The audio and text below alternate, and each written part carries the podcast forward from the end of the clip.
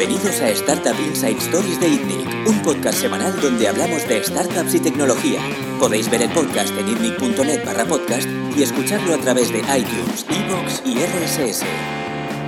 Bienvenidos una semana más al podcast de ITNIC. Yo soy Bernard Ferrero, CEO de ITNIC, y estoy con Uriol Blanc, eh, director de producto de Kipu. buenas. Y esta semana con Juan Margenat eh, de Marfil. ¿Qué tal, Juan? Muy bien, muy bien. ¿Y vosotros? Muy bien, muy, bien. eh, bueno, eh, Marfil es un, es un, negocio interesante para nosotros, es un SaaS. Eh, nosotros, como, como, sabéis, nos interesa mucho la tecnología y el SaaS, con lo cual Marfil hace que sea un ejemplo aquí en España interesante para seguir. Eh, pero aparte, Juan tiene una larga experiencia en lo que es negocio, inversión, eh, en todo. ¿eh? Entonces, normalmente empezamos por explicar o que nos expliques un poco brevemente cuál ha sido tu historia, cuál ha sido tu experiencia y luego llegamos a Marfil. Muy bien. Muy bien, pues eh, yo, yo, ya llevo unos cuantos años en esto y si queréis vamos un poco más atrás. Yo estudié Ingeniería de Caminos. Eh, estuve trabajando varios años, siete u ocho años de ingeniero de caminos, propiamente dicho. Bueno, los primeros dos ingeniero puro, luego me metí más en temas de gestión, eh, gestión inmobiliaria, compra-venta de edificios y demás, con una multinacional. Y vi que aquello, bueno, tenía un poco gusanillo por emprender y demás. Y bueno, se me ocurrió en ese momento que si hacía una MBA podría ayudarme a, a emprender o, o, a gestionar un poco mi negocio. ¿no? Todavía estoy hablando del 2000, principios de los 2000, ¿no? 2003, 2002 empecé el MBA, si no recuerdo mal. Con lo cual, claro, en ese momento todo el rollo startupero y demás, pues todavía era muy incipiente y, bueno, quizá hoy no hubiera hecho ese camino, ¿no? Pero bueno, es lo que hice entonces, ¿no? Entonces estudié en ESADE, estudié part-time y, bueno, y, a, y allí conocí un, a través de un amigo eh, descubrí un modelo de, de, negocio que funcionaba muy bien en Francia, eh, que era, se llamaba Weekend Desk en, en, ese momento, ¿no? que era el tema de las cajas regalo. Y entonces montamos en, bueno, al final podríamos hablar dos podcasts solo de esto, ¿no? pero bueno, al final, después de muchas vicisitudes arriba y abajo, fui a ver a los fundadores en Francia, al final, a través de otro amigo, conocí a los fundadores en Bélgica, que resulta que eran realmente los, los inventores del negocio, y con ellos creamos un, una filial aquí en España que llamamos en su día Weekend Desk Iberia y fue la primera empresa de caja regalo que, que hubo en España. ¿no? Luego nacieron muchas más, eh, como La Vida es Bella, um, Wonderbox y, y, muchos otros. ¿no? Smartbox. Smartbox fue nuestro amigo francés, ¿no? Es decir, eh, yo fui a ver a, a, como os he dicho, ¿no? Uno, el, yo conocía el proyecto en Francia, en ese momento no, no existía la marca Smartbox, existía la marca Weekend Desk, que vale. funcionaba tanto en Bélgica como en Francia y como en España. En España lanzamos Weekend Desk, ¿no? Lo que pasa es que era un nombre muy feo y al final el producto lo comercializamos como Bongo, ¿no? Bongo era un, un acrónimo de Bond to Go, ¿no? Es decir, un, un, bono para ir a algún sitio, ¿no? Un hotel, un restaurante, etcétera. El tema es que, eh, bueno, en ese momento el, el, el, emprendedor francés era un, es un personaje muy ambicioso, además tenía un mercado, tenía la suerte de, haber empezado antes que en España, nos llevaba dos o tres años de ventaja y un mercado mucho más grande, ¿no? Con lo cual fue un negocio que fue muy bien en todos los países, bueno, en Europa iba muy bien, luego no fue tan bien en Estados Unidos o en China fue muy mal, pero en Europa iba muy bien, pero en Francia nos llevaba la ventaja del tiempo y del tamaño del mercado, entonces Francia se hizo, fue el país más grande de todos. Entonces hubo varias, bueno, varias idas y venidas, en, estuvimos a punto, porque al final íbamos, nos íbamos peleando entre Francia y, y, y las joint ventures de Bélgica y España que hicimos, ¿no? Eh, estuvimos a punto de comprarle a él varias veces y al final en el último momento siempre nos decía que no. Incluso alguna vez, el mismo día de la firma, nos llamaba, oye, no, mira, que ahora quiero no sé qué más, ¿no? Y, y que yo boicoteaba. ¿Comprar quién a quién? Nosotros, es decir, la joint venture Bélgica y España queríamos comprar a, a, Francia, el negocio en Francia, vale. ¿vale? que era, era, nuestra, era nuestro franquiciado, en realidad. ¿vale? Y como franquiciado, él tenía derecho, por contrato, solo a vender en el mercado francés. Lo que pasa es que, como os he dicho, ¿no? estaba creciendo mucho y era un emprendedor muy ambicioso. Empezó a vender en España cuando legalmente no podía. ¿no? Eh, pero claro, empezaba a vender eh, con el mismo nombre, la empresa se llama Weekend Desk igual que nosotros, el mismo logo, etcétera, con lo cual nosotros íbamos a ver proveedores de servicios, íbamos a ver hoteles, restaurantes, etcétera, y nos decían, sí, ayer estuvo, nosotros en ese momento éramos cuatro o cinco personas en el equipo. Pero sí, ayer estuvo una chica de tu empresa, una chica francesa muy simpática. No hay ninguna chica francesa en Weekend Desk, ¿no? Es que cuando empiezas a, a, investigar un poco y descubres que está empezando a, a, tejer su propia red y a crecer en España eh, un poco bajo mano, ¿no? Eso, lógicamente, pues crea muchas tensiones. Nosotros en ese momento éramos pues pequeñitos, ¿no? Y hasta que empezar un negocio es bastante difícil, pues imaginaos cuando tienes un competidor con tu mismo nombre, vendiendo el mismo producto, exactamente el mismo producto y, bueno, creando unas confusiones. ¿Estáis cubiertos legalmente o...? Sí, estamos cubiertos legalmente. Pero ya sabes cómo van estas cosas. Es decir, eh, nosotros le pusimos una demanda, luego él también nos puso otra a nosotros, porque como siempre hay, hay historias y había algún mail que corría por allí. Es decir, la marca que lanzamos al final, que era Bongo, había algún mail que se podía entender que él había sido como el inventor el creador de Bongo podía interpretarse que había sido él. Con lo cual él se cogía eso para demandarnos a nosotros que estábamos utilizando su marca. ¿no? Al final había un contrato muy claro que decía que él era nuestro franquiciado y, podía hacer vender en Francia y punto. ¿no? Pero bueno, él, tenía también pues, sus armas o sus, resquicios y, a eso se cogía. ¿no? Como os podéis imaginar, eh, fue complicado. ¿no? Pero bueno, a pesar de eso, hemos crecido muy bien. El primer año, el primer año hicimos 200.000 euros de facturación, el segundo año hicimos 7 millones, el tercero hice, iba, hacíamos, hicimos 15 más o menos. Todo eso pues montando el negocio y peleándote con, con, con los franceses. ¿no? Porque estos negocios, ¿qué margen bruto pueden tener? Estos negocios, margen bruto medio. A ver, hay dos, hay dos tipos de margen. El margen bruto medio teórico es de un 22%, más o menos. Pero algo también importante, que... Em, no show. Exacto. Las cajas, sobre todo las pequeñas, que son las que más vendes, las más baratas, de 25, 50 hasta 60 euros, el no-show es muy elevado. Muy elevado, puede ser por encima del 50%. el, modelo es un modelo de descuento sobre una serie de servicios, de experiencias, Ese modelo no era de descuentos. No, no era Groupon, que fue un poco el, el, ¿no? el las cajas 2.0, si quieres llamarle, sí que eh, iba mucho a precio y a descuento. En este caso, el precio no era significativamente más barato lo que, lo que procurábamos dar era muy buen servicio por ese precio. No, insisto, no necesariamente barato, pero que dijeras, wow, está bien. Pero sobre todo el negocio era, el, o sea, la, propuesta de valor era doble. Una, ofrecer un, un, embalaje, ¿no? una caja física de cierta calidad que pudieras entregar a alguien. y que La experiencia entera, ¿no? exacto, envolver el producto, ¿no? Uno, y luego dos, que el producto Dos, la elección, ¿no? Si no sé si os acordáis, pero podías, tú regalabas una noche con encanto y dentro a lo mejor tenías pues 100 hoteles para elegir, ¿no? Para elegir además tenías flexibilidad en cuanto a las fechas, etcétera, ¿no? Con lo cual era... Y la clave es que esto caduca, este servicio caduca y esto es el no-show. Correcto. Y esto se añade al margen bruto de este 22%. No está calculado dentro del 22%. No, no, no, el 22%. Tenías un ratio que, eh, o sea, añadía el no-show dentro del margen, entiendo, ¿no? ¿Y cuánto puede ser el no-show? No sé si te acuerdas o si se puede contar. ¿eh? No, ahora, ya se puedo contar todo. Eh, sí, sí, podía ser. Había cajas que eran 60 y 70. 70 quizá no, pero había cajas del 60%. Es el fill rate, ¿no? Que decimos ahora, ¿no? O sea, como el fill rate. ¿Qué es el fill rate? Bueno, es una métrica que supongo que tenéis en Marfil, ¿no? Para, para ver qué porcentaje de, visitas acabas teniendo una oferta para ellos.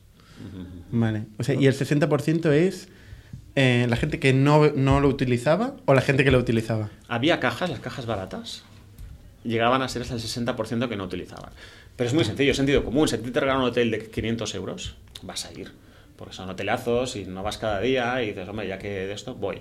Si te regalan una aventura de rafting en el Nuguera Pallaresa y tal, está puta madre, ¿eh? Sí, está muy, bien, está muy bien, pero tienes que hacer tres horas de coche. Eh, no, tienes que coger el fin de semana que te cuadre. A lo mejor ese día llueve y a lo mejor no sé qué. Y luego viene el invierno y qué frío, ya lo haré en primavera. Y en primavera ya no te acuerdas. O no, porque la, la era bastante larga, pero al final tenías la caja en un, ¿no? en un cajón, no te acordabas y no me encontrabas el momento, ¿no? Pues, parece un buen negocio. Eh, ahí el, había mucho el, el, coste principalmente es de venta, imagino, ¿no? Eso, el coste de logística era horrible. Es decir, ¿Logística? Sí, porque... Mover la caja. Sí, porque teníamos, vendíamos... Era un negocio mucho, muy offline. Vendíamos mucho en punto de venta físico. Hmm. Distribución, ¿no? Grandes superficies. Corte inglés, casa del libro todas esas superficies, hubo una época, pues eso, ¿no? A finales de los 2007, 2012, eh, si no os acordáis, pero habían lineales y lineales, eh, empezaron a salir muchas marcas y demás, y ahí vendíamos un montón. ¿Cuánto se lleva una gran superficie por distribuir tu producto? Eh, depende. Es decir, eh, por ejemplo, claro, nosotros negociábamos siempre era pues muy diferente, ¿no? Es decir, ellos están acostumbrados a llevarse 50% y más, ¿no? Es decir, a, a doblar el precio. Corte Inglés hablabas con ellos y dicen, no, pero es que con las colonias doblo el precio. Ya digo, ya, pero es que yo no tengo ese margen, ¿no? Nuestro margen era... servicio, dentro hay servicio. Claro, claro, al final, sí. nosotros ahí había, había, muchas tensiones, ¿no? Porque nosotros ofrecíamos eh, en torno al 12-15% y para ellos era tremendamente bajo, tremendamente bajo, ¿no? Y ahí había tensiones. Pasa que a la que hubo... Eso hizo que el negocio fuera se, se ensució un poco, ¿no? En el sentido de que cuando empezó a surgir competencia, acabó convirtiéndose un poco en una guerra de márgenes. ¿no? Entonces, quien no tenía presencia en alguna superficie, pues entraba a derribo. ¿no? El negocio crecía un montón, con lo cual pues la gente era, bueno, había competidores muy agresivos en cuanto a precio, ¿no? en cuanto a márgenes. Llegaban, habían marcas que, que vendían a, a coste. ¿no? Y, y, claro, y al final eso pues hacía, hizo el negocio complicado al final. ¿no? Donde, ¿Qué pasaba con ese negocio al final? Porque ya no, no se ve. O sea, fue un boom. Sí, sí, tuvo, tuvo un gran boom y, y luego tuvo una caída. Se quemó un poco, ¿no? La gente, todo el mundo ha recibido varias cajas. Todo, exacto. Y hasta todo el mundo está los, la novedad al principio era qué chulo, pero luego cuando has recibido varias cajas y además dices, ostras, sí, tengo tres cajas en casa que no he no usado. Las uso, exacto. Además, no las he usado. Sí, ¿sabes? Es decir, luego también hubo un problema que se, se sobresaturó el mercado en el sentido de que muchos hoteles, es que vendíamos un montón, habían hoteles que vivían de nosotros. ¿no? De, ya no solo digo de nuestra marca, de Bongo o, o, Smartbox, que luego, bueno, al final acabaron comprándonos, ¿no? Luego si queréis os lo cuento un poco. Mm. Ya no solo nosotros, sino había, pues estábamos nosotros, estaba La Vida es Bella, estaba Wonderbox, Dakota Box eh, y alguno más había hoteles que vivían de nosotros. Eso quiere decir que al final llega un momento que es que los hoteles es que ya no tenían disponibilidad para las cajas. Porque también, igual que para los. Estaban los grupones y grupales. Luego, uh, esto, sí, pero ellos ya llegaron cuando nosotros ya caíamos. ¿eh? Ellos, ellos ¿Sí? llegaron un poco después. Sí, no, no nos llegamos a pisar demasiado. No, no nos llegamos a pisar. Porque cuando, cuando nosotros empezamos a decaer, un poco el, el, el, la moda, ¿no? Entonces cuando ellos, surgieron, ellos subieron, ellos surgieron. Y también muchas veces ellos se dirigían a otro tipo de establecimientos, es decir, porque ellos que iban mucho a derribo. ¿no? Eh, nosotros era, oye, sí, danos un margen, danos un margen más elevado que pudieras dar a una trápalo o a una agencia de viajes tradicional, pero no te estoy obligando a vender tu producto a la mitad. Cuando uno fermo o una grupalia, un grupalia sí que lo hacían. ¿no? Mm. Entonces, ahí eran los establecimientos eran diferentes. Y además el, el solap en el tiempo también fue, no, no fue exacto, ¿no? Es decir, ellos llegaron un poco más tarde. Si tú llevas este negocio de 0 a 20 millones. Un poco menos, sí. 15, 17 o así. Not bad. No estuvo mal. En tres años. En tres años, sí. ¿Y vendisteis? Bueno, eso, eso da para otro podcast, ¿no? resumen. resumen. Os Marfil. Como, como os decía, ¿no? Estuvimos peleándonos con los franceses para que si te compro, que si no, que si sí, que si no. Y un día estaba comiendo, cenando aquí en Barcelona con mis socios belgas y me dicen, oye Juan, hemos vendido a, a Francia. Y yo, claro, me quedé... Al revés. Al revés, ¿no? Yo me quedo blanco, digo, ¿cómo que hemos vendido? Yo no he vendido nada. No, no, no, tú no, tú te quedas, ¿no? Digo, ¿cómo, cómo puede ser? ¿no? Bueno, ahí, ahí, pues ahí esa noche aprendí muchas cosas ¿no? de cómo funcionan estos. Pero tú eres socio, eras socio. Yo era socio. Del negocio de España. Del negocio de España, correcto. De una filial que era propiedad principalmente de la belga. Sí. Y tú tenías una participación en la filial española. Correcto. Yo, al principio era mitad-mitad, pero un momento que, en un momento dado hicimos una ampliación de capital donde yo me diluí, ¿no? Y entonces dejé de tener la mitad y ahí es cuando, pues evidentemente, pues perdí parte, bueno, gran parte de mi poder, ¿no? Eso junto que eh, mi ingenuidad no tenía pacto de socios, pues pudieron vender sin, sin mí, ¿no? Ostras, ¿no había ningún tipo de pacto de Cero, socios? nada, nada. Ellos eran amigos de un colega mío, de un amigo mío, y entonces, ya lo haremos, ya lo ¿Para qué? haremos. El negocio iba muy bien, teníamos mucho trabajo, muchas historias, y pasó todo muy rápido, porque todo esto que os estoy explicando, insisto, pasó en menos en tres años.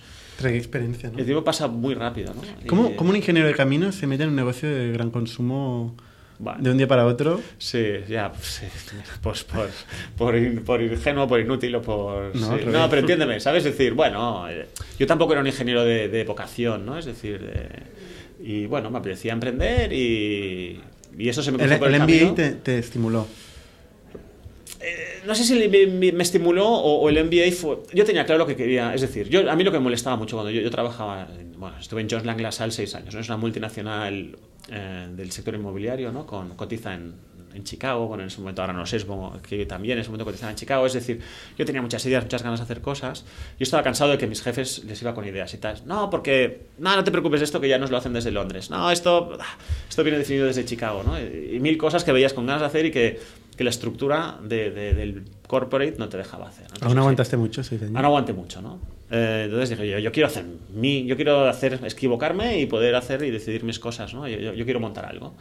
Por eso hice el MBA y esta idea fue la primera que se cruzó en mi camino, ¿sabes? Es decir, también apetecía y, y al final emprender es mucho de sentido común, yo es lo que he aprendido, ¿sabes? ¿Recomendarías que la gente haga un MBA o no? No, No. no, vamos a ser honestos, ¿no? Es decir, y más con el precio que tiene hoy en día un MBA. no ya- no ya fichas de MBAs. Alguno tenemos, pero no me fijo. Es No. decir, no, no, no filtramos por MBAs. Es decir, filtramos por otros criterios y si lo tiene, pues. perfecto. Curioso, ¿eh? la gente que hace MBAs los defiende a muerte. ¿eh? No. Es decir, es mejor coger ese dinero y, puedes montar tu propio negocio con ese dinero. Totalmente. Puedes, puedes invertir en un negocio de otro y montar una startup, o puedes ahorrarlo y trabajar para una startup que empieza. Da igual. Mm. Esos dos años trabajando para una startup vas a aprender mucho más que, que para hacer una, que haciendo una MBA. Claro, si quieres mm, trabajar en un banco o qué sé yo, pues entonces evidentemente que sí. ¿no? Pero bueno, entiendo que estamos en el entorno de startupero pero mucha gente justifica el MBA, con el networking que haces ahí, ¿no? Hmm. También. No solo con lo que aprendes, sino con los contactos que sales. Sí. Que pero, salen caros, ¿eh? muy caros. Tú divides los ¿eh? 80.000 pavos. ¿En qué, tienes más barato? 80 amigos, me has repartido 1.000 pavos a cada tío que pase. Yo me siento 80 amigos, ¿no? A lo mejor no son del mismo calibre. Suscripción premium, ¿no? De, sí, de LinkedIn y Sí, pero haz, trabaja en una startup es decir, hay startups muy potentes y ahora más, ¿no? Es decir, mm. ahora en Barcelona es que puedes elegir. Y las startups nos peleamos por fichar a talento, ¿no? Mm. Es verdad que, que al, al, final, oye, mm, también hay mucho, cazurro por ahí, ¿no? Y es decir, es verdad que el MBA pues te da un cierto... Pero los cazurros... pues como, ¿eh? como escuchen, como escuchen la gente de... vamos a cortar este trozo, no, vamos a poner en todos No me habéis preguntado dónde lo hice, ¿eh? así que no, no estamos machacando a nadie. dicho esa Ah, ¿lo he dicho? Vaya, bueno. vale. bueno. Vale. No, pero entenderme, es decir, sí, sí que te da un sello en filtro y demás, pero no es necesario en absoluto para triunfar en una startup, ¿no? Sí que es verdad que se necesita mucho sentido común y a veces, pues, hombre, cierta madurez te la da una carrera te la puede dar un MBA. ¿no? Mira, yo, yo no sé si conocéis a este un gurú americano, un tío que se llama James Altucher. Es un tío que también tiene un, un, podcast muy, muy, muy importante y demás. Pero que no tanto como este. No, ni, ni, ni nadie le gustaría, nada que ver, nada que ver. Pero es el típico americano que, que, que, se ha forrado y se ha arruinado tres veces y ha montado no sé cuántos negocios y bueno, ¿sabes? Y él lo dice, dice, ya no el MBA, él dice, ir a la universidad es tirar el dinero. También es verdad que lo dices desde un punto de vista americano, donde cuando vas a la universidad allí, pues te endeudas a lo mejor en un cuarto de millón de dólares o algo así, que luego tienes que devolver. Es decir, em, dice esto, yo comparto completamente lo que él dice. Es decir, em, si coges ese dinero y ese tiempo y lo inviertes de otro modo, es que, y, y esos cinco años que dura una carrera, es que puedes acelerar mucho más tu carrera que yendo a la universidad. Es cierto que yendo a la universidad te facilita la vida, ¿no? Es decir, te o un MBA, ¿no? Es decir, te marca un camino, te enseña unas bases y demás, que necesitas mucha disciplina para tú, haciéndolo libre, ser capaz de llegar allí, ¿no? Entonces, porque claro... el problema es el camino, ¿eh? O sea, la gente no, no, conoce el camino. Correcto. Entonces, mientras no conoce el camino, va ganando tiempo. Y es una forma interesante de ganar tiempo. Puede, estar en la casa, en la tele... Sí, correcto, correcto. Y haces contactos, es mm. verdad, ¿no? Yo, yo, yo he sido muy bruto, pero también es verdad que para deciros ya están los políticos, ¿no? Para decir cosas políticamente correctas. ¿no? los tres somos ingenieros, ¿no? Y yo creo que la carrera nuestra, sobre todo lo que te enseñan es un poco a pensar, ¿no? Un poco a buscarte la vida. Sí, También es, exacto, también es verdad que teniendo el título y habiendo pasado por ese camino, ahora es fácil decir, oh, es que es que yo hubiera hecho lo mismo, pues mucho diferente, muy diferente y tal, y hubiera llegado aquí. Pero en aquel momento... Pero en aquel momento no tienes ni idea. Eso, eso también es verdad, ¿eh? es, es, cierto. Y hay mucho descerebrado que se pone a trabajar con 18 años, gana 1.500 o 2.000 pavos al mes si vives con tus padres o compartiendo habitación es un dineral, te lo gastas todo y demás, te plantas con 25 y no tienes ni título, ni, ni sentido común, ni dinero, ni nada, ¿no? Entonces, Aquí tenemos auténticos rockstars que no han hecho ni bachillerato en algunos casos, pero claro, hay gente que lo tiene muy claro. claro. Tiene un camino muy claro y, son autodidactas y tal, ¿no? Necesitas mucha disciplina para llegar a para triunfar un poco y por libre, sí. Seguimos con la historia. Seguimos. entonces vendiste. Vale, entonces, bueno. no, todavía no. ya no fue tan rápido. Eh, me echaron, fue un poco. Llegué, bueno, porque claro, luego al final, eh, bueno, compraron, estuvimos un año fusionando los equipos, fusionando las marcas. Nosotros acabamos de gastar un dineral en la marca Bongo, hicimos un evento en el World Trade Center espectacular, trajimos a televisión, además, bueno. Porque aquí la marca francesa ya era Smartbox. ¿Se había, dejado, ¿Se había cambiado el nombre ya? Hacía poco, sí, ya era Smartbox. Sí, sí, ellos ya eran Smartbox. Y nosotros en diciembre eh, es un producto que como muchos regalos se vende mucho en Navidad. Nosotros eh, esa Navidad creo que fue el 2007. Eh, hicimos una inversión muy fuerte en, en, marca, hicimos eventos, hicimos televisión, hicimos radio, hicimos prensa, una barbaridad. Y la venta ocurrió más o menos en febrero o así del 2008. ¿no? Entonces de repente es, oye, ahora hay que cambiar la marca y ahora ya no somos Ponga, somos Marvel. Pues nos acabamos de ganar, gastar un dineral bueno, al final tuvimos que hacer la cambio de marca, tuvimos que hacer la fusión de los dos equipos, con lo cual, claro, imaginaos, ¿no? yo, yo, yo, seguía siendo inversor de la compañía, yo seguía siendo socio de, de, la compañía española, y, y, de repente tienes que defender tu posición ante, una chica que era la country manager de España, de Smartbox España, ¿no? Pero claro, oye, tú, tú eres, con todo el respeto, pero eres un country ¿Tú quién manager y demás, ¿tú quién eres y qué has hecho? Nosotros estamos ya facturando 7 millones, ¿tú cuánto has facturado? Y eso no llegaba ni a 100.000 euros, es decir, no, no habían hecho nada, ¿no? Pero bueno, claro, al final ella era de la casa matriz, ella era compradora, ¿no? Con lo cual, bueno, viajes a París, pues para, con, con planes de negocio y demás, pues para defender mi postura y para defender mi puesto, ¿no? Defender que yo era un tío capaz, pues para, para llevar esa bueno, para llevar esa, esa empresa, esa fusión, y además mis intereses, lógicamente, personal de defender mi, mi, mi patrimonio, el patrimonio que yo tenía en esa compañía, ¿no? Bueno, al final ga- gané esa batalla, yo fui, me, me- bueno, no recuerdo ni cómo me llamaban, ¿no? Pero bueno, el country manager, lo que quieras, o el CEO de España. Y bueno, estuvimos un año fusionando equipos, demás, complicado, ¿no? Porque claro, nosotros éramos los grandes, y, pero los compradores eran ellos, ¿no? Entonces venían aquí, venían aquí un poco pues con, con espíritu de conquistador y nosotros era de, pero... Y además franceses. ¿eh? Bueno, eso lo dices tú, ¿no? No, mi- uno de mis mejores amigos es francés y me he dejado es francés, ¿sabes? O sea que, nada. Pero bueno, para broma es verdad, ¿no? Además. Em, Y acabamos de perder cuatro suscriptores, ¿no? exacto, el chur, ¿no? El churn del podcast. Bueno, y, y al final, ah, para hacer historia corta, un- más o menos un- pasaron nueve, nueve, de- nueve meses, sí, un poco menos de un año, y un día pues vienen y me despiden, ¿no? Cuando estaba todo en marcha y demás, pues me despidieron, ¿no? Y bueno, la verdad es que, eh, en cierto modo, fue un alivio, ¿eh? Porque fue un año bastante duro y bastante horrible. Recuerdo que de repente encuentras a media mañana sin nada que hacer, fui caminando a casa, tenía todo el tiempo del mundo, ¿no? Un poco, bueno. Y luego, claro, luego empieza mi batalla legal pues para defender eh, mi parte de la compañía. ¿no? Entonces estuvimos peleándonos otro año o algo así. em, para, claro, porque yo era, oye, esto es mío, me estáis mm, robando mm, mi patrimonio, la parte de la empresa, eh, comprármela y hacer lo que queráis, pero si no, no podéis hacer lo que queráis. ¿no? Entonces con abogados así un año y mientras tanto monté plan B, ¿no? que era mi plan B. ¿no? Es decir, eh, que al final fueron otra, otra, empresa de caja regalo, eso sí fue un copycat, ¿no? y al final ya sabía perfectamente qué hacer y, bueno, mm, repliqué lo mismo. Eso lo monté, pero claro, en ese momento tampoco tenía, había invertido todo mi dinero en, en con lo cual, bueno, en ese momento me asocié con el grupo Barceló y montamos Plan B, que era otro, otra empresa de caja regalo. Y bueno, la verdad es que fue, fue muy bien, ¿no? Y bueno, unos meses, casi un añito después o algo así, pues al final conseguí que me compraran. Lógicamente, pues era un precio muy barato, pero bueno, al final... ¿Te compraron plan B? o No, te- me compraron, ah, no, me compraron Weekend. Desk. Mm. Correcto, correcto. ¿sabes?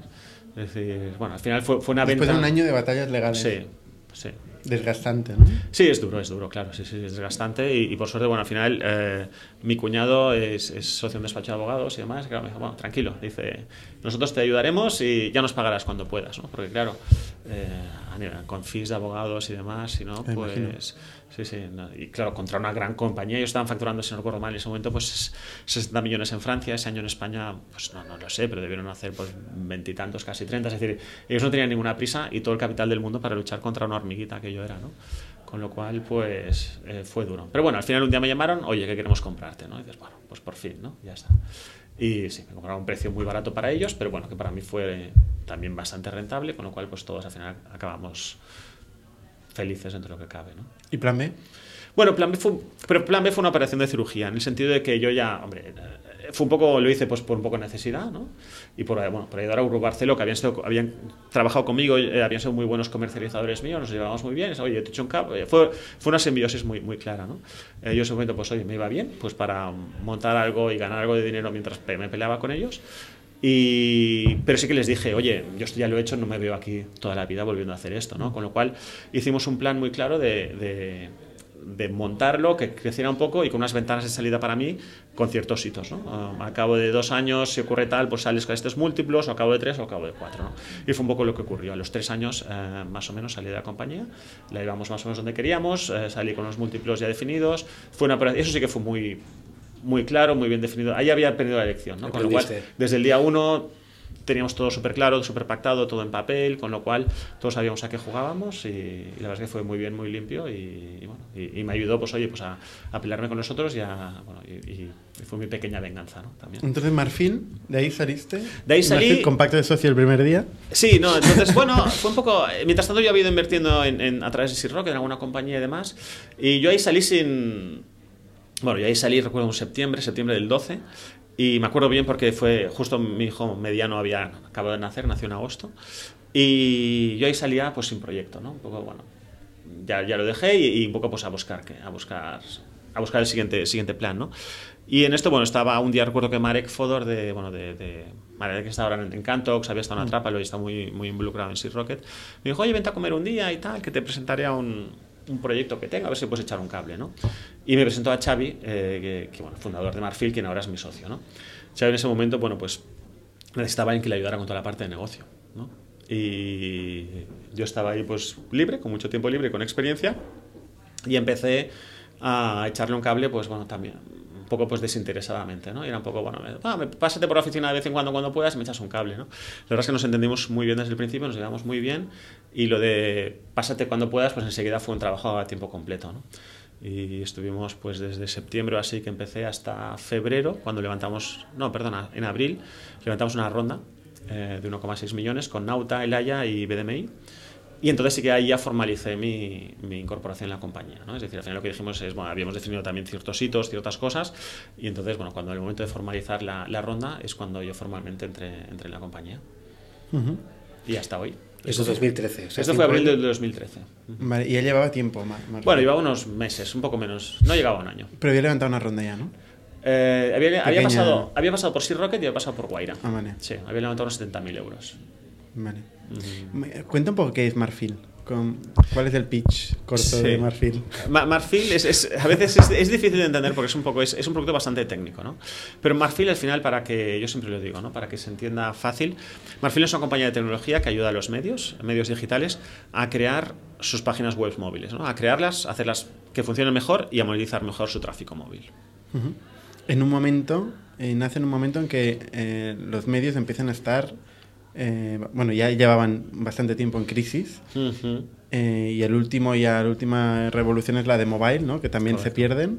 Vosotros aparecéis como una solución al problema de, de mobile eh, de los medios, ¿no? Porque gran parte del problema que tenían es que no conseguían capturar valor. Ya no, bueno, en general en, en internet no conseguían capturar valor, pero aparte en mobile menos, ¿no? Posiblemente. Totalmente, es decir, los medios los medios sufrieron mucho en el paso del papel al digital, ¿no? Eh, perdieron allí pues un montón de negocios que tenían ya de clasificados, anuncios, lectores, por supuesto. Eso les hizo mucho daño y luego del digital tradicional, ¿no? De escritorio a móvil, pues fue una, una, segunda, una segunda revolución que les, les volvió a hacer mucho daño. ¿no? Mm. Y ahí fue donde nosotros eh, incidimos, ¿no? en ayudarles pues, este paso, de, en este caso, pues, del digital al, al móvil. ¿no? Y lo que hacéis es que es construir una, la página web mobile, digamos, la versión mobile del medio, mm. de, Correcto. del el país, no sé, el mundo, los, los, periódicos, eh, la versión mobile de la web, digamos, de la URL de, del medio, ¿la generáis vosotros o cómo funciona? Sí, eh, lo que hacemos es construimos de, de, cero la web móvil del medio. ¿no? Es decir, cualquier cosa que tengan lo, descartamos porque al final es mucho más fácil construir de cero que, que rehacer y esto nos permite además ser un producto mucho más escalable. Eh, somos capaces de crear de forma automática una web móvil para cualquier medio digital que funciona mucho más rápido, eh, con métricas de, engagement mucho mejores que cualquier otra tecnología que haya por ahí. ¿Y el contenido que hay un back office que van entrando? No, lo, bueno es que no tienen que hacer nada diferente. Es decir, el, el, back office que tienen se llama, es, es, un CMS, un Content Management System, y hay muchos, muchas tecnologías de, CMS en el mundo. ¿no? Desde ARC, que lo han creado ahora los de Washington Post, hasta. Bueno, hay, hay, hay. Hay uno, uno, aquí local que se llama Shalok, que es muy fuerte en Latinoamérica. Hay un montón de CMS, pero lo bueno de Marfil es que no tienes que cambiar la forma de trabajar para trabajar con nosotros. ¿no? De hecho, hay una anécdota graciosa que me gusta explicar. Cuando fui a ver a gente del Grupo Z, ¿no? del periódico Sport y demás, eh, les fui a ver y me dicen, esto está genial, me encanta, pero mira, llámanos dentro de un año, porque precisamente ahora estamos eh, migrando nuestra tecnología de, no recuerdo qué, ¿no? de A a B, y ya entonces no podemos trabajar. ¿no? Y bueno, me lo razonó, me explicó esto explicando, ¿no? yo le dejé que acabara, y cuando acabó le digo, mira, y le enseñé el móvil porque yo ya, yo ya iba con, con, una demo totalmente funcional de su producto en tiempo real eh, en el móvil, ¿no? Claro, y él, con su contenido. Con su contenido en tiempo real, sí, sí, sí, claro. Scrapeado. Scrapeado. Sí. ¿RSS o...? No, no, RSS no. Lo que hacemos es, lo, hacemos un crawling de la, de la web de la web de escritorio en tiempo real. Con lo cual, porque si haces RSS, normalmente son en orden cronológico pero los medios, las noticias no tienen por qué ser en orden cronológico, ¿no? Es decir, hay, pues, es que, poder tienes que leerlo en el orden editorial que ellos han elegido, ¿no? Con lo cual... Aparte que el RSS está muerto o bueno, lo usando. Sí. Creo que medios siguen usando. Medios lo siguen usando, pero bueno, sí, no es... Pero eso es lo que es eh, Marfil a día de hoy, ¿no? ¿Cómo es la evolución o cómo empezó? No, ¿Cuál es la propuesta de valor que ha ido...? Ma- Marfil ya era así entonces, ¿no? Pero nuestra propuesta de valor, lo que nosotros pensábamos también ingenuamente, ¿no? Muchas veces yo creo que la gente, porque nosotros no teníamos idea del mundo digital. Xavi sí, movimiento, Xavi más, pero bueno, Xavi sabía mucho de tecnología en medios digitales, a nivel de monetización y cómo funcionaba el mundo del- del- de los anunciantes y demás, pues no tanto, ¿no?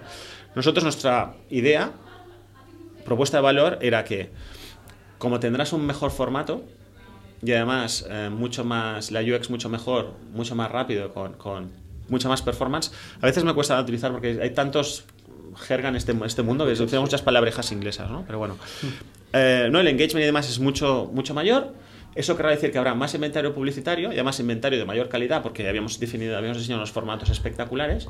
Podrán vender el inventario a precios mucho mayores, el medio ganará mucho más dinero y nos podrá pagar un fee mensual a nosotros.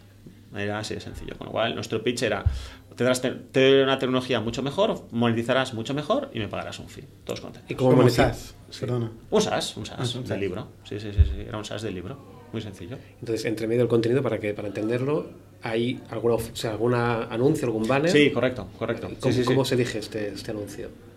¿Hoy o, en- o entonces? Es decir, lo que nosotros decíamos, nosotros pensábamos, fíjate, nosotros queríamos, eh, en nuestros sueños, queríamos convertir los, los medios digitales en revistas de moda. En el sentido de que tú coges una revista de moda, es un, papel, es un tocho así, y la mitad de las páginas son anuncios, ¿no? Pero son anuncios que son parte del contenido de la experiencia, en realidad. Son anuncios espectaculares, unas fotos de gran calidad, etcétera, etcétera. Nosotros queríamos hacer lo mismo en digital. Pero fue un desastre, porque el mercado no funciona así, al final eh, es mucho más mecanizado y, no habían formatos para lo que queríamos ni demanda para tanto inventario. Y eso hizo pues que, bueno, a pesar de que conseguimos levantar la ronda y demás, el 2013 el crecimiento fue relativamente malo. Es decir, íbamos creciendo pero muy lentamente. ¿no? Y tú cuando entraste facturaba la empresa. Sí, facturábamos pero poquito, unos... No, no, perdona, no. sí, cuando entraba facturábamos, me acuerdo, mil euros al mes. Solo teníamos un cliente, era expansión. Y O digo sea- mil, no sé si eran 500 o 1000 o 1500, pero... O sea, tu socio había vendido a expansión. Sí. Había empezado con un contrato con expansión. Sí, teníamos un producto muy inicial y sí, sí tenemos expansión, sí, porque, bueno, sí. Entonces, en 2013, cuando dices que se quedó parado, eh, más o menos en qué, qué tamaño teníais. No, entonces debíamos estar facturando entre 10 y 15 al mes. ¿Vale? Teníamos- y habíamos conseguido un cliente relevante, es decir, Grupo Z, ARA, trabajaba con nosotros, cinco días. am, bueno, no hay muchos clientes, ¿no? En este mercado. Más de los que parece, ¿no? Es decir, parece que no, pero no todos son... El problema es que siempre hablamos de las grandes marcas que todos conocemos, ¿no? Pero luego hay un montón de medios digitales que nadie conoce, ¿no? Y mu- muchos medios digitales de nicho, ¿no? Y, cuando, y lógicamente cuando sales de España, para nosotros España supone un 23, más o menos 23, 24% de la facturación. Cuando sales de España, pues hay, y sobre todo pensando en Estados Unidos, hay medios digitales muy de nicho, por ejemplo tenemos uno de música country, que es que o estás en música country o no tienes ni idea de que existe eso, pero es más grande que muchos periódicos relevantes en España, ¿no? Entonces, eh, ya hay mucha gente que tiene negocios muy fuertes. eh, trabajamos, por ejemplo, con un grupo Mejor Contigo, que son una, una empresa de Salamanca, que tienen un, uno- un grupo de medios, o sea, tienen un, un, un portfolio, una cartera de medios muy grande, con muchísimo tráfico, muy especializada, ¿no? Es decir, se lee mucho en Internet y hay muchos medios. Claro, no todos son El País, El Mundo y el, y el ABC, ¿no? Pero hay, hay un montón. ¿Pero vendéis a toda España, eh, a todo el mundo o, o solo España? o- No, vendemos a todo el mundo. Vendemos a todo el mundo. Eh, En aquella época también. Enseguida nosotros siempre hemos, pensado, siempre hemos montado el negocio y siempre hemos pensado desde el día cero hacer una empresa internacional. De hecho, por ejemplo, la web siempre ha estado solo en inglés. Nunca, nunca hemos tenido web en, en otros idiomas que no fueran inglés. ¿no? Y desde el principio hemos intentado fichar a gente pues, con background bastante internacional. ¿no? Eh, Ahora mismo tenemos unas 30 nacionalidades en el equipo. Eh, siempre pues con esta, esta intención de, sí, de- de crear un producto global desde, desde el día cero. ¿no?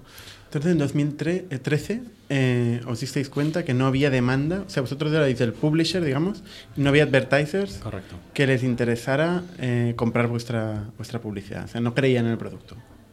O no creían en la... Eh, no es que no creyeran, es que era más fácil vender en ese momento todavía además escritorio. ¿no? Es decir, de hecho muchos medios... Además, eh, como funciona la publicidad, tú eres una marca, eh, te vas a una agencia y dices, oye, quiero hacer una campaña de lo que sea, soy Coca-Cola, hace una campaña de Coca-Cola, te hace la campaña y te hace las creatividades. Y hacer las creatividades quiere decir, pues oye, tienes una serie de, de diseñadores demás que trabajan y te, te diseñan los formatos estándares, ¿no? Te forma, pues, un ROBA, un Sky, un lo que sea, y ya está. Entonces, si tú vienes con un formato especial, por muy espectacular que sea, eso quiere decir más trabajo para ellos. Con lo cual es que no, no les sale rentable. El formato en ese momento, eh, ¿cuál era? ¿Era un interstitial? O... Lo, lo nuestro, eh, podríamos decir, podríamos equipararlo a interstitials, pero eran interstitials que se integraban mucho en el contenido, ¿no? Pero era- eran muy ad hoc hechos para nosotros, ¿no? Y eran, eh, sí, eran, eran inters, pero, insisto, que se integraban en el contenido con, o, o que, o que explosionaban. Era como un poco, si quieres, un poco de rich media, pero, ¿sabes? Pero insisto, mm, era, era, era, era no, el mercado no o el producto no está preparado para el mercado, porque el mercado lógicamente al final lo que quieres, tú si haces tornillos quieres vender a todo el mundo el mismo tornillo, ¿no? Es mucho más fácil que no hacer un tornillo especial pues para cada, para cada caja de zapatos, ¿no? Y nosotros éramos un producto en concreto que además en ese momento teníamos un tamaño muy pequeño, vendiendo un formato único que nadie lo trabajaba, ¿no? Nadie, nadie nos lo trabajaba. ¿Y cómo solucionáis? Encontrar... ¿Qué cambio? Bueno, al final dijimos, oye, así no crecemos, así no vamos a ningún lado, ¿no? Entonces, a finales del 13 dec- deci- decidimos, dec- de- empezamos a pensar, oye, ¿y si monetizamos nosotros, no? De hecho, Jesús Monleón, eh, ¿Qué está en el podcast? que ha estado en el podcast, efectivamente, él, nos, él lo decía desde el día uno, ¿no? Dice, Marfil será negocio monetizando publicidad, ¿no? Y ahí le... Sí, sí, pues fue un visionario, ¿no? Eh, decidimos un poco de, oye, pues vamos a darle... Estuvimos pensando si saltar e-commerce, si no, estuvimos probando diferentes cosas, y al final dijimos... Todo el mundo nos decía... Incluso fuimos a hacer una... Recuerdo, ¿no? Fuimos a hacer un poco una, una sesión, nos fuimos Xavi y yo una semana a Estados Unidos para hablar con gente del sector y demás. Y un poco para también irnos, separarnos del día a día y, y pensar un poco a ver ideas o soluciones, a ver qué podíamos encontrarle, ¿no? Todo el mundo nos decía, cambiar de sector, pivotar, esto no va a funcionar, es un desastre. es un- ¿Qué, qué os decía el board en este momento? ¿no? No, el- con, con Nauta, el Sí. AIA.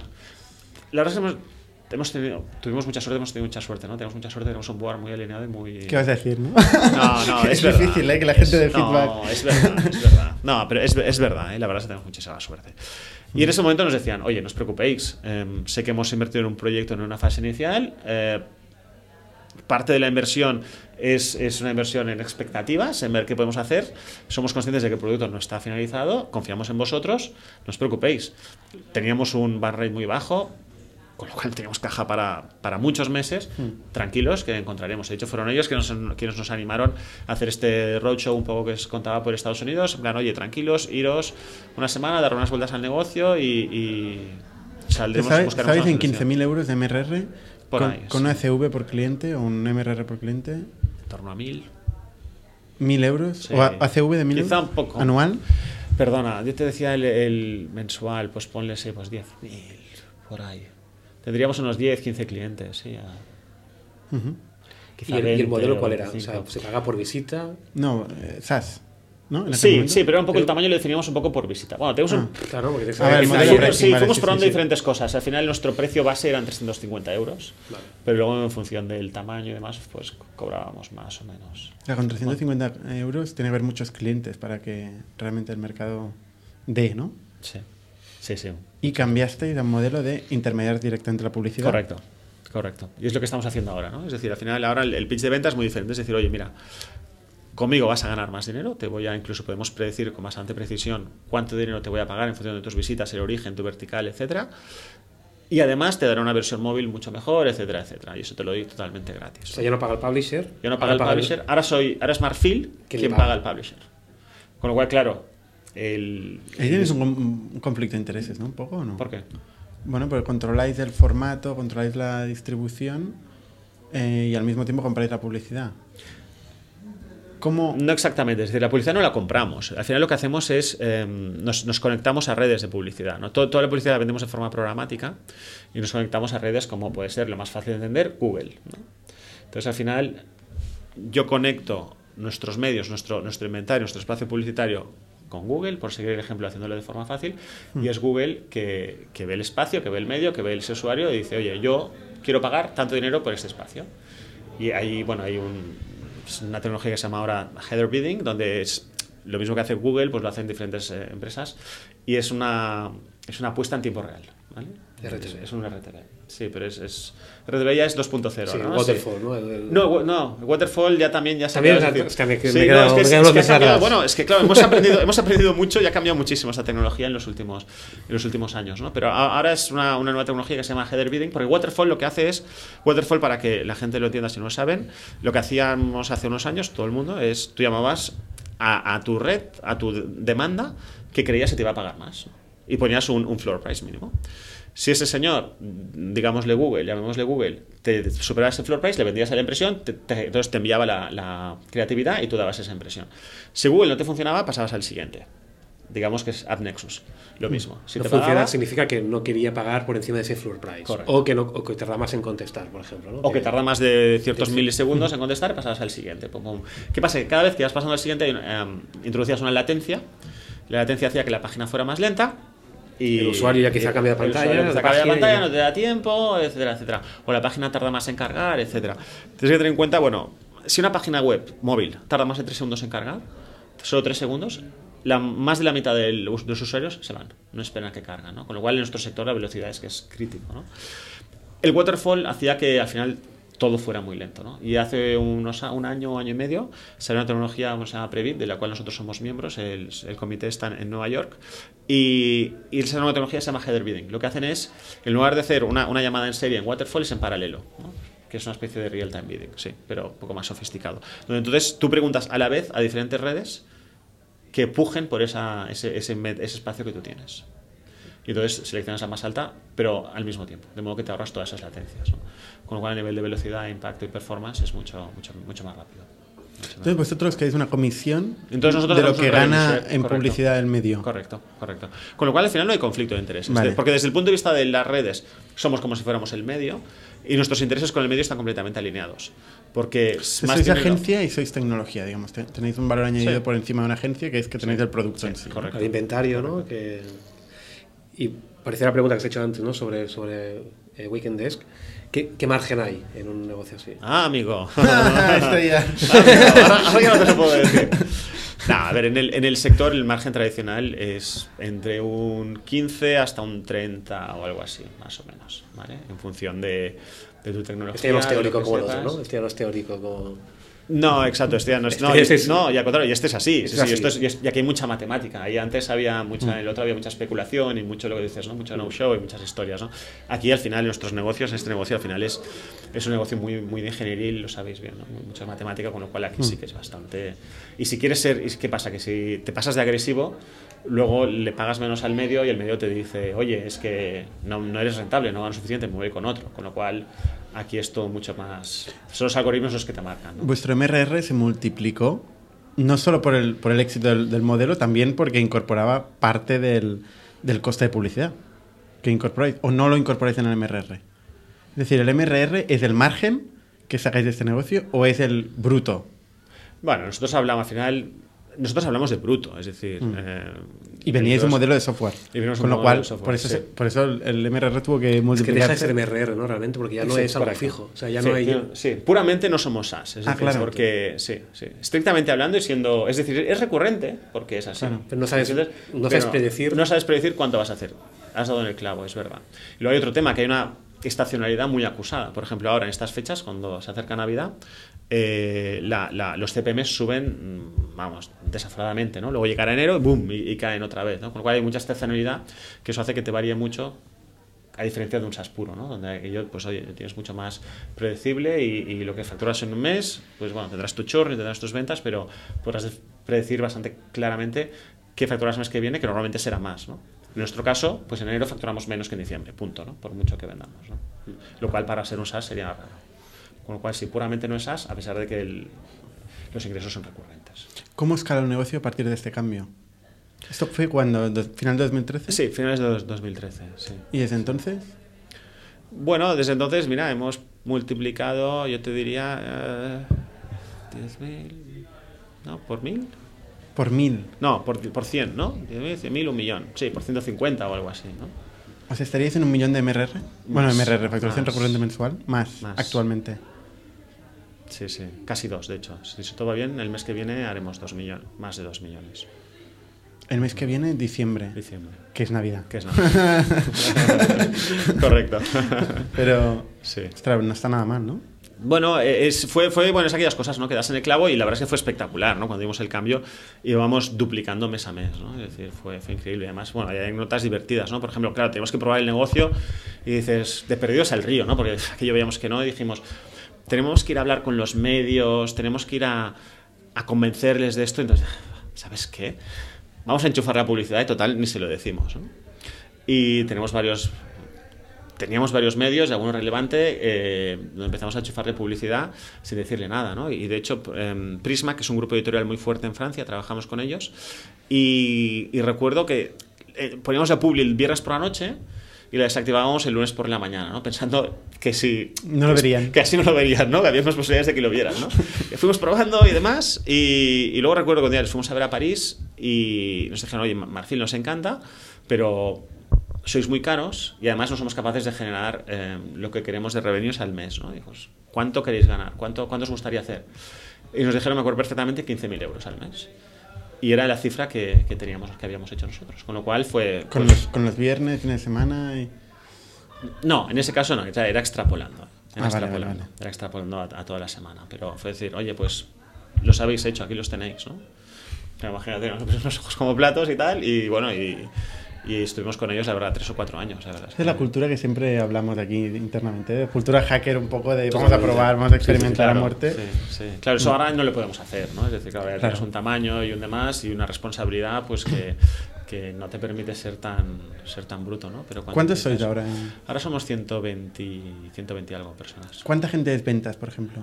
Ventas seremos die- 20, no llega, 15, 20. ¿Que venden a todo el mundo? Sí. Sí, pero ce- concentrados en Europa Occidental, Latinoamérica, Estados Unidos y hay una persona que hace mercados un poco más exóticos, ¿no? Europa del Este, África. Modelo así. Enterprise Sales, eh, con SDRs Sí, más... Sí, Mm. sí, sí, sí, sí, sí, eso sí que lo tenemos un modelo típico de esas, sí. SDRs, account executives, Mm. eh, intentando generar inbound leads, mucho outbound también. Sí. Y se dedican a intentar adquirir los dos lados. Eh, medios, sea, publishers y advertisers. No, es decir, los, los advertisers los conseguimos desde el Claro, equipo de tecnología. Claro, es verdad. Son Porque, claro, header bidding. exacto, al final eso es header bidding y eso es tecnología pura y dura. Claro, ¿no? con eso tenéis inventario en todo el mundo. Sí. Claro, Otro ejemplo, otro caso que- divertido que tenemos, tenemos un cliente en Afganistán, ¿no? Y piensas, ostras, ¿cómo vamos a monetizar en Afganistán? ¿no? Porque, ¿a qué, anunciante irías a buscar para, para vender en Afganistán? Pero al tener este modelo de negocio, monetizamos en Afganistán la mar de bien, ¿no? El problema que tenemos con este cliente es que nadie quiere enviar dinero a Afganistán, ¿no? Es decir, entonces tuvimos que, bueno, tuvimos que encontrar un banco que al final hemos conseguido un banco que, que podemos enviarle el dinero, ¿no? Porque, porque, lógicamente temas de terrorismo y blanqueo de dinero, de capital y demás, no era fácil encontrar a alguien que nos permitiera enviar dinero a Afganistán, pero bueno. ¿Cuánta Sí, gente- En África, perdón, en África tenemos otra cosa, ¿no? Es decir, por ejemplo, en, en- tenemos un, un, un account executive que empezó a vender a- en Sudáfrica sin un poco, bueno, un poco de motu propio, ¿no? Sin que nadie se lo dijera. Y, y además, y ahora en Sudáfrica tenemos 6 o 7 de los top 10 publishers trabajan con nosotros, ¿no? Entonces, Ahora más o, mismo, o sea, eh, más o menos en la, la audiencia, eh, ¿cuál es el, el país que más visitas trae? Decías que España eran 20%, ¿no? 22. sí, están entre España y Estados Unidos. España y Estados Unidos, más o menos. Ujú. ¿Tecnología? ¿Cuánta gente tenéis? Tecnología tenemos unos 80. 80 personas. Sí. Sí, so- sí, sí, somos... Sí. Perdona, quizá no tanto, ¿no? Es decir, somos quizá más bien ses- 60, 70 en tecnología. Si comparas los Sí. tiempos en que erais 10, 15 en tecnología versus ahora 80, ¿cuándo avanza más rápido el roadmap? ¿Ahora o con los 10, 15? Vaya preguntita, ¿no? Sí. Es una pregunta que nos hacemos aquí muchas Sí, veces. no. No, yo. El roadmap, claro, también es incremental, ¿no? Es decir, como también tienes muy poco roadmap y tienes mucha agilidad, pues cambiar y, a- y- y incorporar y hacer muchas cosas muy rápido. Es decir, Aparte menos código, ¿no? menos código, menos, menos menos, legacy. menos, Menos menos legacy, menos todo, ¿no? Entonces, qui- quizás se avanza. Es decir, ahora se trabaja lógicamente mucho más, se hacen más cosas, pero avanzar, avanzar, eh, quizás avanzaba más antes, ¿no? Terrible, ¿eh? esta realidad. Es terrible. Sí, ¿Tener sí. 80 días para enfrentarse al Legacy? Es terrible, pero es así. No, pero no es solo ya por el legacy, pero también tienes mil historias, ¿no? Es decir, también eh, tienes también problemas. Ahora estamos mm. también. Sí, no, y no solo eso, sino temas es- estructurales de equipo, ¿no? Es decir, antes, pues oye, con 10 tíos era muy fácil de gestionar, ¿no? Y, oye, ¿no?